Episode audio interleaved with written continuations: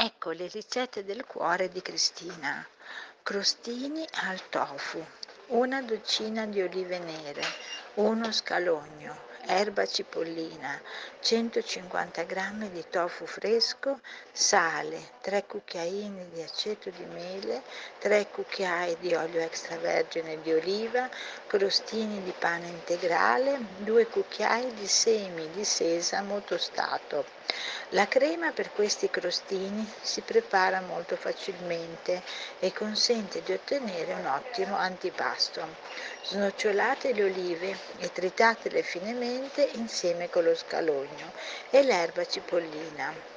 Incorporate tri- il trito al tofu sminuzzato e condite in tutto il tutto con del sale, l'aceto di mele e l'olio.